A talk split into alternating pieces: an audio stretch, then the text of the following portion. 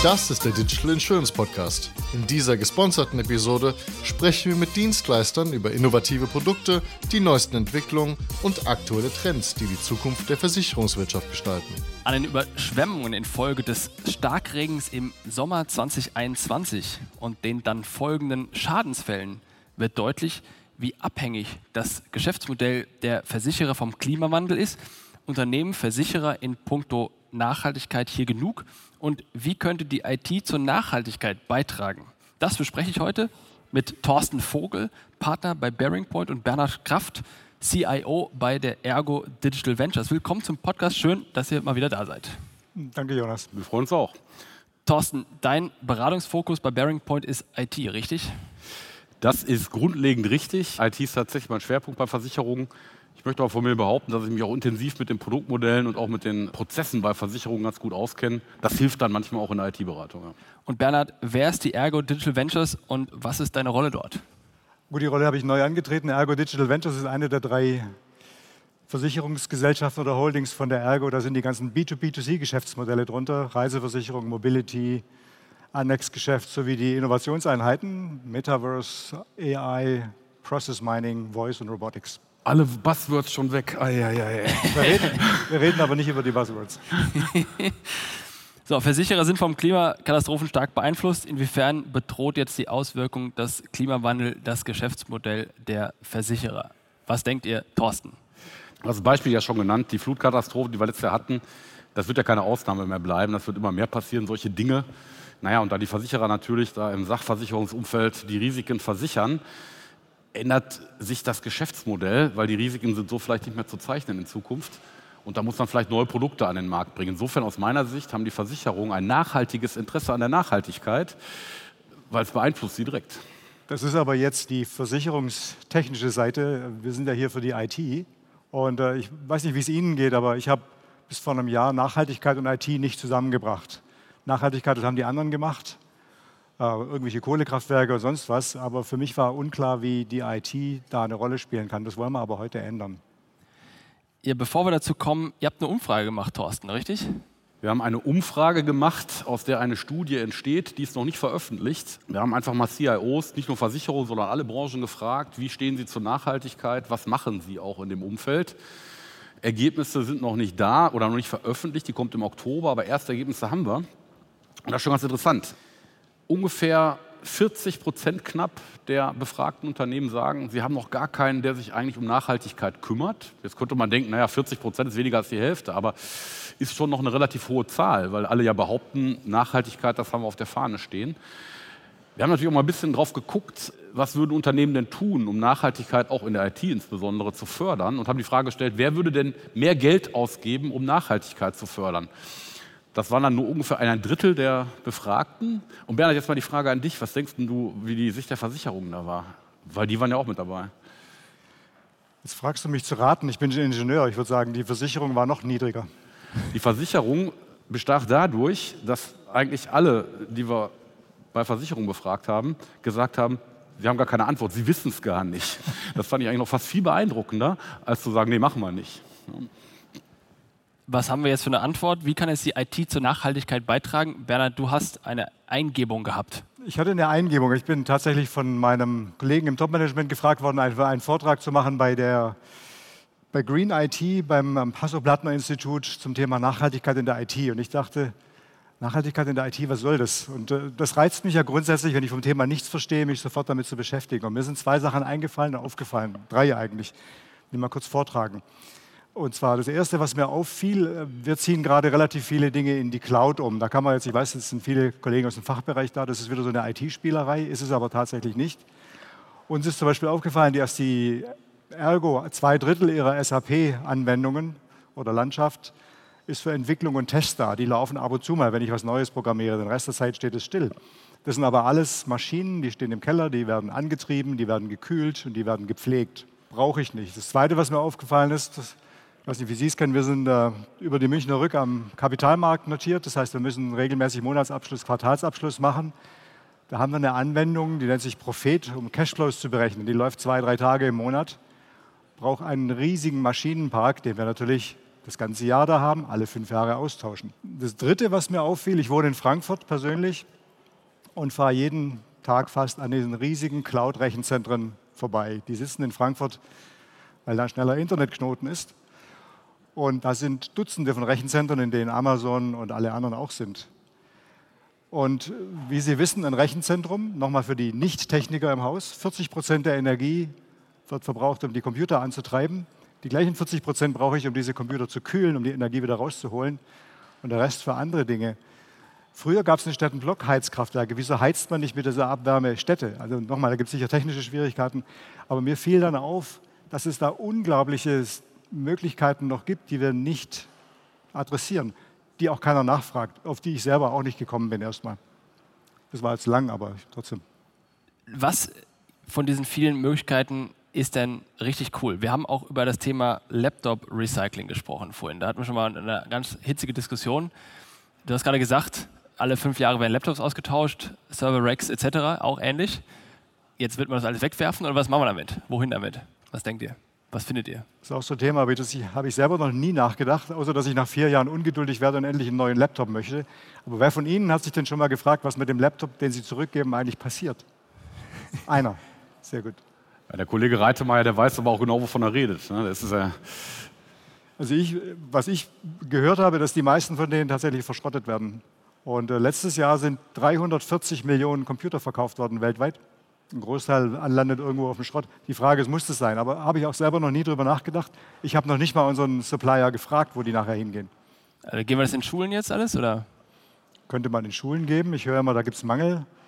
Aber es geht darum, dass wir das nicht hier lösen, sondern dass man überhaupt mal sich dessen bewusst wird. Ich glaube, das ist mal der erste Schritt, zu verstehen, dass da was geht, was, dass wir was tun können als IT. Und dann zu überlegen, das auch einzufordern. Wie macht ihr das bei Bearing Point? Na, erstmal will ich zum Bernhard kurz was sagen. Also ich habe euren Supplier gefragt, was er damit macht, ja, und die werden tatsächlich verschrottet zu großen Teilen. Ja. Und das sind dann bei Ergo 36.000 Leute, fünf Jahre, ungefähr 6.000, 7.000 Geräte im Jahr. Ja, wie du richtig sagst, den ersten Schritt muss man zuerst gehen. Was dann nachher, ob das überhaupt möglich ist an Schulen oder irgendwo in ärmere Länder, keine Ahnung. Aber man muss ja erstmal den ersten Schritt gehen und überhaupt mal anfangen, sich Gedanken darüber zu machen. Mhm. Bei Bearing Point, also man, da auch ein konkretes Beispiel. Das steht auch ein bisschen unter dem Motto, was will man denn persönlich auch dafür tun? Will man auch als Unternehmer, als Versicherung Geld dafür ausgeben und vielleicht auch mehr Geld, als man geplant hat? Ich habe ja so ein schönes Telefon, das ist nicht mehr ganz so schön, weil es hat ein Spider-Web. Aber wir haben bei uns bei Bearing Point haben wir drei Telefonmodelle zur Auswahl. Die Samsung, da bin ich ein Freund von. Die andere Fraktion macht Apple. Kennt jeder. Ne? Und als drittes haben wir das Everphone. Jetzt schätzt mal, wie viel Prozent ein Everphone bestellen. Everphone, wer es nicht kennt, das ist ein eher nachhaltig produziertes Telefon. Ja? wo man äh, wiederverwertbare äh, Materialien aus alten Telefonen wieder zusammenbaut. Wie viel Prozent nehmen das? Obwohl das technologisch gar nicht weit weg ist. Fünf Prozent. Ja, ungefähr. Bist ziemlich richtig. Ja. ich, hätte äh, fast keiner. Ich hätte, ich hätte, noch weniger geschätzt. Ja, ich, ich habe die genaue Prozentzahl nicht da. Ich habe nur mal äh, stichprobenartig geguckt, ja. das nutzt keiner. Ich habe einen gefunden, der das Ding nimmt. Ja, also, kann auch weniger sein. Aber es ist verschwindend gering. Ja. Aber warum? Weil der Brand nicht, nicht so stark genug ist? Es ist nicht so cool und ich bin nicht bereit, meinen persönlichen, und die Einschränkungen sind eigentlich relativ gering, ja, weil ich jetzt halt nicht in der Apple- oder der Samsung-Welt bin. Ich bin persönlich nicht bereit, diesen kleinen Schritt zur Seite, jetzt noch nicht mal einen Schritt zurück zu machen, um da was für die Nachhaltigkeit zu tun. Das passt jetzt zu den 37 Prozent aus eurer Studie, die gesagt haben, sie wollen nicht mehr bezahlen für nachhaltige Produkte in der IT. Ganz genau. Es war umgekehrt. 37 sagen, sie würden mehr bezahlen. Richtig. Genau andersrum. Sorry. Also nur ein Drittel ungefähr sagt, wir zahlen mehr dafür, wenn wir nachhaltig sind. Ja. Also wir können die Hardware, die wir verbrauchen, das ist ja wirklich, man verbraucht diese Hardware ja wirklich. Das ist ja klar, es ist ein Asset in der Bilanz, aber das ist ja ein Verbrauchsgut schon fast, wenn wir so drüber reden. Ja, absolut. Es ist aber so, die Lebensdauer von dem Verbrauchsgut ist höher als die, die wir normalerweise in der Firma nutzen. Können wir noch mal einen Bogen zurückschlagen zu dem Thema Cloud? Go ahead. Ich hatte das Beispiel angeführt von den Cloud. Also Cloud ist für mich in erster Linie mal effizienter Ressourceneinsatz von IT-Hardware. Weil wenn ich was teile, nochmal, wir haben viele von uns oder von Ihren Firmen haben die Sachen noch in ihrem eigenen Rechenzentrum stehen und nutzen es gelegentlich. In der Cloud wird es wesentlich höher benutzt, weil wenn ich es nicht nutze, nutzt es jemand anderes, eine andere Firma für andere Zwecke. Das ist für mich durchaus nachhaltig. Ich meine, eins ist völlig klar, wir kommen nie, eine Versicherung besteht ausschließlich aus IT im Großen und Ganzen. Sorry, uh, no offense an die Fachbereichskollegen, aber das ist das einzige Betriebsmittel, was wir eigentlich haben. Das heißt, wir werden da nie auf Null kommen. Wir werden immer mehr brauchen durch die Automation, die wir brauchen, durch die Erwartungen der Kunden. AI und andere Algorithmen brauchen sehr viel Strom. Das heißt, umso wichtiger, sich jetzt damit zu beschäftigen. Ein Cloud-Rechenzentrum ist nochmal, wenn ich es in der Stadt baue, wie in Frankfurt, könnte ich es nutzen als Blockheizkraftwerk. Es gibt aber Cloud-Provider, die bauen das teilweise unter Wasser. Da gibt es erste Experimente, um es dort zu kühlen. Oder irgendwo im Norden von Finnland, wo ich eben keine Klimaanlage brauche. Also all das sind Möglichkeiten, die wir individuell nicht haben, die wir aber mit unseren Partnern, den Cloud-Providern, nutzen können für uns. Und da möchte ich doch dann stark dafür werben, dass Sie vielleicht in Ihrem eigenen Haus auch mal nachfragen, was da gemacht wird. Wie wird da beim Einkauf entschieden schon? Ich meine, wir haben vorhin eine Diskussion zum Thema GKV und Nachhaltigkeit etc. gehabt, da haben wir auch darüber gesprochen, dass ja der Einkauf mehr als nur den Preis als Kriterium angeben muss. Neben den Qualitätskriterien, die aktuell schon ablaufen, kann man ja auch Nachhaltigkeitskriterien hinlegen.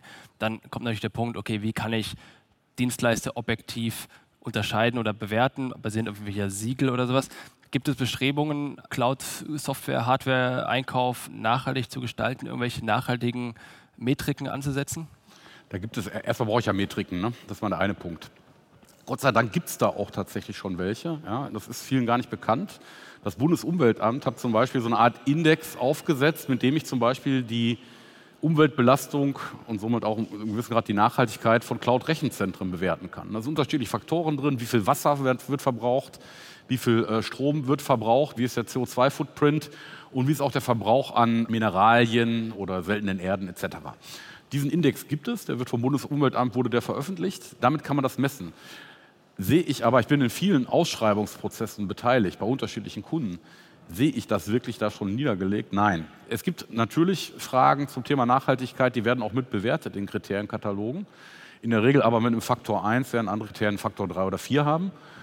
Und so richtig drauf gucken, zumindest die Ausschreibungsverfahren, die ich jetzt in der Vergangenheit gesehen habe, tut auch niemand. Also da ist sicherlich noch eine ganze Menge Luft nach oben. Wie viel ist davon, ich kann sagen, wie viel Cloud-Infrastruktur ist davon dabei? Sehen wir irgendeinen Trend weg von dem eigenen Rechenzentrum im Keller hin, hin zu Cloud oder gibt es einfach noch zu viel Bedenken wegen Datenschutz und zu wenig Vorteile aus der Nachhaltigkeitssicht? Was seht ihr da im Markt? Also ich weiß es nur von uns und von AXA. AXA ist, glaube ich, mein Freund und Kollege, ähm, der da die IT leitet, ich glaube, die, sind, die behaupten aber, sie sind schon komplett in der Cloud mit allem, was geht. Und wir sind auf dem Weg dahin. Ist ja auch nicht so trivial, ne? oder? Nein. ja, da gibt es natürlich eine, viele, eine ganze Menge Compliance-Themen, die zu beachten sind. Aber man kann das, glaube ich, grundsätzlich sehen bei Versicherungen. Und da sind ja Versicherungen auch in guter Gesellschaft der Weg dahin ist beschritten. Die Frage ist, wie weit ist man auf dem Weg? Früher oder später bewegen sich eigentlich alle im Großen oder im Kleinen in, Richtung Cloud. Also, aber nochmal, das ist ja noch ein anderes Thema. Das ist ja auch eine Frage der Arbeitsteilung. Ich bin zwar verantwortlich für IT, aber mein Hauptberuf ist nicht Rechenzentrumsbetrieb. Ja, ich meine. Wessen, genau, ich bin immer der Meinung, wer kein Rechenzentrumsbetreiber ist, sollte keine Rechenzentren betreiben. Ja. Die Frage ist, jetzt haben wir, was kann die IT beitragen? Wir haben gesagt, okay, man kann Hardware besser recyceln oder überhaupt mal recyceln, anstatt sie irgendwie zu verwerten. Wir haben das Thema Rechenzentrumsabwerben irgendwie nutzen. Da ist jetzt die Frage, wie sehr kann die IT jetzt da wirklich was dran ändern? Das sind dann eher die Rechenzentrumsbetreiber, die das machen. Move in die Cloud. Die aber zu meiner Lieferkette gehören. Fairer Punkt, das heißt, aber okay, jetzt packst du eine Ausschreibung rein, bitte betreibt damit die Stadtwerke eurer Wahlheimat mit Abwärme oder was? Nee, geht ja auch nicht, ihr könnt es ja nicht so schnell ändern. Nein, aber ich kann es mit Ihnen besprechen. Fairer Punkt. Dann die Bewegung in die Cloud, um einfach Ressourcen effizienter zu nutzen. Standortvorteile von Rechenzentren ist ja auch dann ein Thema, was du machen könntest. Du kannst natürlich hingehen und sagen, ich kaufe jetzt ein Rechenzentrum Dienstleistung in Island ein, wo es dann kälter ist und wo ich dann die Temperaturen oder, oder Skandinavien, wo die Temperaturen kälter sind, ich sozusagen weniger Kühlleistung brauche. Ist das eine Option realistischerweise? Ist eine Option sicher. Als, ich meine, du hast aber normalerweise mehr als ein Rechenzentrum. Sorry, jetzt wird es ein bisschen esoterisch, ähm, aber du hast nochmal mehr als eins. Ausfall und Backup und das zweite könntest du ja dahin verlegen. Okay. Beispiel, ne? Haben wir noch was, was darüber hinausgeht, was die IT beitragen kann? Na, man kann auch relativ einfach, das habe ich auch schon wirklich in Place gesehen bei den ein oder anderen Themen. Man kann natürlich die IT-Provider, und das ist mal egal, ob das jetzt das Rechenzentrum ist, ob das irgendwie Anwendungsentwicklung ist, gucken, wo kriegen die grundsätzlich mal ihren Strom her. Ja, da gibt es sogenannte Power Purchasing Agreements, wo man dann wirklich mit dem Dienstleister festlegen kann, hier der Strom muss aus nachhaltigen, also aus regenerativen Quellen kommen. Ja, solche Ansätze habe ich gesehen bei Versicherungen, aber auch bei anderen Kunden. Aber auch da ist es dann in der Regel ein bisschen teurer, weil der Strom halt einfach teurer ist. Und da ist wieder die Frage, die Eingangsfrage, bin ich eigentlich bereit, dafür auch mehr zu bezahlen und vielleicht auch mal aus meiner Komfortzone rauszugehen. Ja. Letzte Frage. Ein, ein, ein Punkt fällt mir okay. rein, wenn ich, wenn ich darf. Du hast zwar gesagt, der ist sehr esoterisch, aber ich bringe ihn trotzdem. Viele von Ihnen nutzen jetzt zunehmend auch künstliche Intelligenz und die maschinenlernenden Algorithmen. Da ist es wichtig äh, zu wissen, dass die, je genauer die rechnen, äh, genau die ihre Entscheidung treffen sollen, umso mehr Rechenzyklen und also Energie brauchen sie. Da muss, müssen die Kollegen aus dem Fachbereich sagen, wie gut ist eigentlich gut genug, damit wir die Algorithmen nicht übertrainieren, weil das braucht überproportional viel Strom. Ich habe gesagt, das war esoterisch. Ja, aber übersetzt heißt das, wenn ich ein perfektes künstliche Intelligenzmodell ja. haben will, muss ich extrem viel Strom genau. investieren. Und wenn es reicht, dass es nicht ganz so perfekt ist, dann kann ich da vielleicht ein bisschen nachhaltiger mit den Ressourcen Also wenn 95 Prozent reichen statt 99, macht das Größenordnung an, an Rechenleistung aus. Aber jetzt letzte Frage, was sind die Dinge, wenn jetzt alle nach Hause gehen, auch die Leute, die es zuhören, was mitnehmen wollen, was sind das eine Ding, auf mich die zwei Sachen, auf die man sich wirklich morgen konzentrieren kann. Jetzt ein Rechenzentrum, Backup in, nach, Nord nach Skandinavien verlegen, okay, aber gibt es einfache Low-Hanging Fruits, die man mal anpacken kann morgen? Also ganz einfaches Thema wäre für mich, obwohl Storage, sage ich mal, jetzt nicht der große Stromverbraucher ist, aber er trägt auch seinen Teil bei. Wenn ich 4000 ungelesen und nicht bearbeitete E-Mails in meinem Postfach habe und davon einfach mal 3500 rauslösche, spare ich aktiv Strom. Das kann jeder für sich selber machen. Ja, das kann ich auch zentral sogar ein bisschen regeln. Und wenn ich vielleicht nicht jetzt diese Runde hier zehnmal fotografiere, sondern einmal fotografiere, reicht das in der Regel auch aus. Das spart auch Strom. Was ist mit diesen Ersetzzyklen von Laptops und so weiter, die entweder um ein Jahr zu verlängern oder wie sogar so opt-in zu machen, dass man sich proaktiv darum kümmern muss, ein neues Gerät zu kriegen. Dann kriegt man wahrscheinlich auch die Anzahl der neuen Geräte runter. Das ist doch ein Ding, was man fairly easy machen kann, oder? Würde ich sofort machen wenn es nicht wieder irgendwelche steuerlichen anderen Regelungen geben, dieses andere nahe. Also meistens hat man ja noch Incentives und Counter-Incentives, die ich teilweise auch nicht so genau kenne. Es muss einen Grund geben, warum es über fünf Jahre sind. Wahrscheinlich kann man es über fünf Jahre abschreiben. Das passiert mal. sogar auch teilweise. Das Problem, was da auftritt, ist, so ein Notebook ist bewiesen, das kann ich vier Jahre nutzen, problemlos. Und dann geht aber die Anzahl der Ausfälle so steil nach oben, dass es richtig viel Geld kostet, das weiter zu nutzen. Also mehr Geld, als wenn ich ein neues beschaffe. Und dann bin ich wieder bei der Kostenfrage. Bin ich da nachhaltig oder sage ich, okay, ich mache das in einem guten Kosten? Das heißt, im Grunde geht da deine Produktivität runter beim schlechten Kapitaleinsatz sozusagen. Und Richtig. dann hast du die Abwägung zwischen, okay, bin ich jetzt nachhaltiger, nutze die Geräte länger oder riskiere ich ein bisschen Produktivitätseinbuße? Ich glaube, Jonas, die, die Low-Hanging Fruits sind nicht so einfach zu erreichen. Ähm, so aber low. es geht, glaube ich, darum, dass wir überhaupt uns das erstmal bewusst machen. Wie gesagt, meine eigene Erkenntnis ist noch gar nicht so lange her, dass wir überhaupt was tun können. Und ich glaube, da gibt es relativ viel. Und wenn Sie alle das mittragen und überhaupt mal die Fragen stellen bei Ihnen im Haus, was tun wir denn da und sollten wir nicht was tun? Das ist, glaube ich, schon mal, wie war das, der längste Weg fängt mit dem ersten Schritt an? Mahatma Gandhi? ja, keine Ahnung, aber herzlichen Dank, hat Spaß gemacht. Danke dir. Müsste ich jetzt mal raushauen.